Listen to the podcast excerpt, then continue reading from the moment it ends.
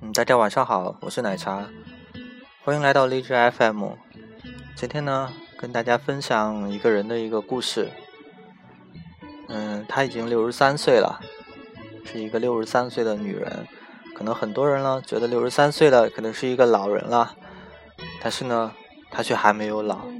为什么这么说呢？她是李宗盛的女神，李宗盛为她写了一首歌，叫做《爱的代价》，就是我们现在背景里听到的这首歌。李宗盛在演唱会上一直唱到哽咽。他也是刘若英的师傅，凭借他执导的《少女小鱼》，刘若英呢入围了金马奖的最佳女主角，正式成为了一个电影人。他就是导演张艾嘉。心动、新同居时代，还有念念，每一部都是当时年代的一个青春记忆。金城武、高圆圆、莫文蔚主演的《心动》已经成为了一代人的青涩回忆。他也是歌手张艾嘉，发行过十二张唱片。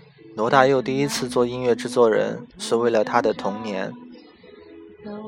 是的，其实他才是童年的原唱。彼时罗大佑尚未出道，张艾嘉已经红透了半边天。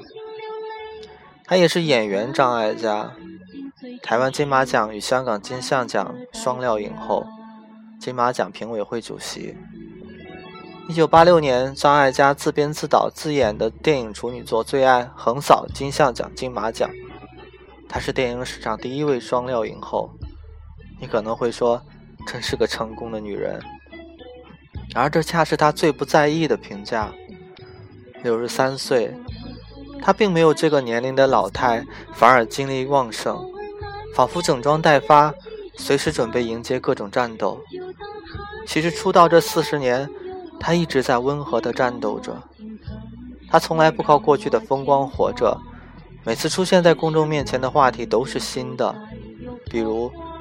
六十二岁的时候，他去和一个十九岁的男孩谈恋爱了。贾樟柯费了很大功夫，才把张艾嘉说服到山河故人来。张艾嘉怕电影中的女大男小的搭配会被人笑，但看完剧本，被角色复杂的身世背景和暗潮汹涌的真挚情感所打动，决定出演。拍完之后，他反而俏皮地拿年龄开起玩笑，有这么年轻的男演员做搭档。是个很幸福的事情。比如，六十一岁的时候，他去演都市白领戏《华丽上班族》，穿着时尚，扮着艳丽，和汤唯、陈奕迅一干年轻人在一起，毫无违和感，与周润发性感起舞。再比如，他六十岁的时候，跑到电视戏前，又当起导演，拍了《念念》，扮息影状态的梁硕、梁洛施。化身繁繁华都市里的小角色，在张艾嘉的指导下演绎着亲情、爱情和责任。新春他径自走了，也不管我多舍不得。其实我也晓得他陪我久了，所以他不需要吃老本，他一直风光着。我们见过很多的六十岁的人，有的忙着办寿宴，要热热闹闹的宣布步入老年。有的庆幸终于等来了退休的年纪，可以告别工作；有的治愈往脸上补充营养，想要留住年轻的容貌。而张艾嘉的六十岁，皱纹爬上了眼角，他却没工夫去掩饰，因为除了电影，他还在忙着成为一个作家。六十岁的那年，他出版了自己的第一本随笔集《轻描淡写》。在书中，他写电影，写朋友，写生活。写他关于这个世界所认知的一切。张艾嘉只是在淡淡的叙述，我们却能读到他与这个世界的温柔和解。生命是沉重的，但到了某个时候，终于明白，它是可以轻描淡写的，在多重身份中转换自如。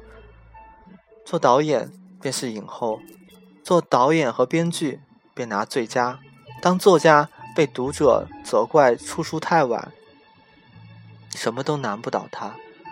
他喜欢跟有才华的人在一起工作，有才华的人也喜欢他。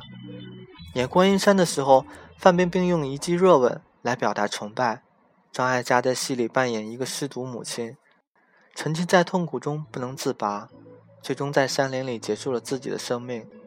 而现实世界里，张艾嘉的家庭却是另一番温情模样。结婚以后，她变了。朋友有些嫉妒地说：“是的，她不再是外面风雨中摸打摸爬滚打的女强人，而变成一个温柔似水的好妈妈、好妻子。年轻时候的两段婚姻、三个孩子、各种绯闻、颠簸的旅途，从来不曾将她淹没。她告诉年轻人：最好的恋爱。”是彼此把对方最好的一面带出来，在成为一个好妈妈的路上，张艾嘉也曾碰得头破血流。大儿子九岁时被绑架，被解救后陷入了严重的自闭和抑郁，拒绝和所有人沟通。张艾嘉后悔莫及，不敢再逼他在公众面前露面，也不再试图把他培养成童星。他推掉所有工作，陪儿子看书、游戏、旅行。三年后的一天，儿子终于开口说：“妈妈，谢谢。我让他成为全校最优秀的学生，他没有谢我；不让他成为童星，他没有谢我。我曾打算倾家荡产去交赎金，他也没有谢我。可就在落日大漠里，靠在我怀里的时候，他由衷的感谢我，一句谢谢，顿时让我觉得所有的荣耀都无法与之相提并论。”张艾嘉关于幸福的观念完全被改变了。之前没有人能让他在感情上可以毫无保留，当他明白原来这就是母爱，才觉得世间最美好的温情，真是不可思议。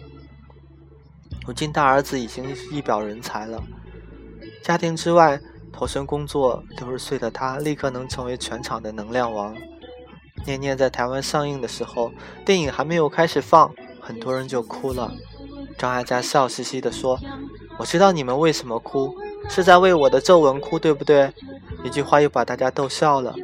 媒体评价她，不管在哪个年代、怎样的形式，她总能以女性视角展现女性的传奇。张艾嘉本身就是一个传奇。她说：“我们存在的意义在于把自己的工作当做一回事儿，有一份尊重去做好它。”他说：“自己的心有两面，一面是坚强的，一面是安静的。”他说：“我们已经没有办法再青春了。”然而，他从不曾衰老。六十三岁，仍然对未知的一切充满好奇，并随时准备投身其中。不是粉黛，声音轻柔，时光在他脸上刻下的皱纹，是历练后的从容与优雅。岁月。从不败美人。感谢您的聆听，来自阅读 APP。也曾黯然心碎，这是爱的代价。